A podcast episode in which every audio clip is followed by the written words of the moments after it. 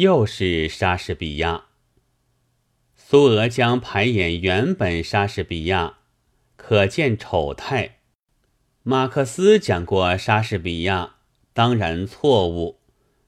梁实秋教授将翻译莎士比亚，每本大洋一千元。杜衡先生看了莎士比亚，还在需要一点做人的经验了。我们的文学家杜衡先生。好像先前是因为没有自己觉得缺少做人的经验，相信群众的。但自从看了沙士的《凯撒传》以来，才明白，他们没有理性，他们没有明确的利害观念，他们的感情是完全被几个煽动家所控制着、所操纵着。自然，这是根据沙剧的。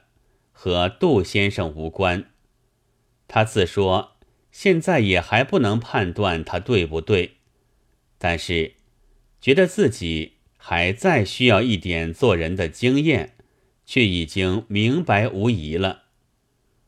这是莎剧《凯撒传》里所表现的群众对于杜衡先生的影响，但杜文莎剧《凯撒传》里所表现的群众里。所表现的群众又怎样呢？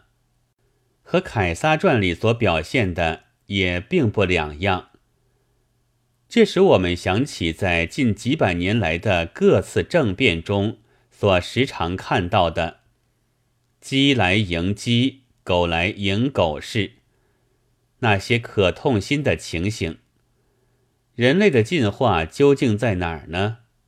亦或？我们这个东方古国，至今还停滞在二千年前的罗马所经过的文明的阶段上呢？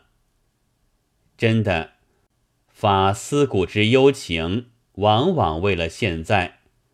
这一比，我就疑心，罗马恐怕也曾有过有理性、有明确的利害观念。感情并不被几个煽动家所控制、所操纵的群众，但是被驱散、被压制、被杀戮了。莎士比亚似乎没有调查，或者没有想到，但也许是故意抹杀的。他是古时候的人，有这一手并不算什么玩把戏。不过。经他的贵手一取舍，杜衡先生的铭文一发挥，却实在使我们觉得，群众永远将是鸡来迎鸡、狗来迎狗的材料，倒还是被迎的有出息。至于我，老实说，还竟有些以为群众之无能与可比，远在鸡狗之上的心情了。自然。这是正因为爱群众，而他们太不争气了的缘故。自己虽然还不能判断，但是这位伟大的剧作者是把群众这样看法的呀。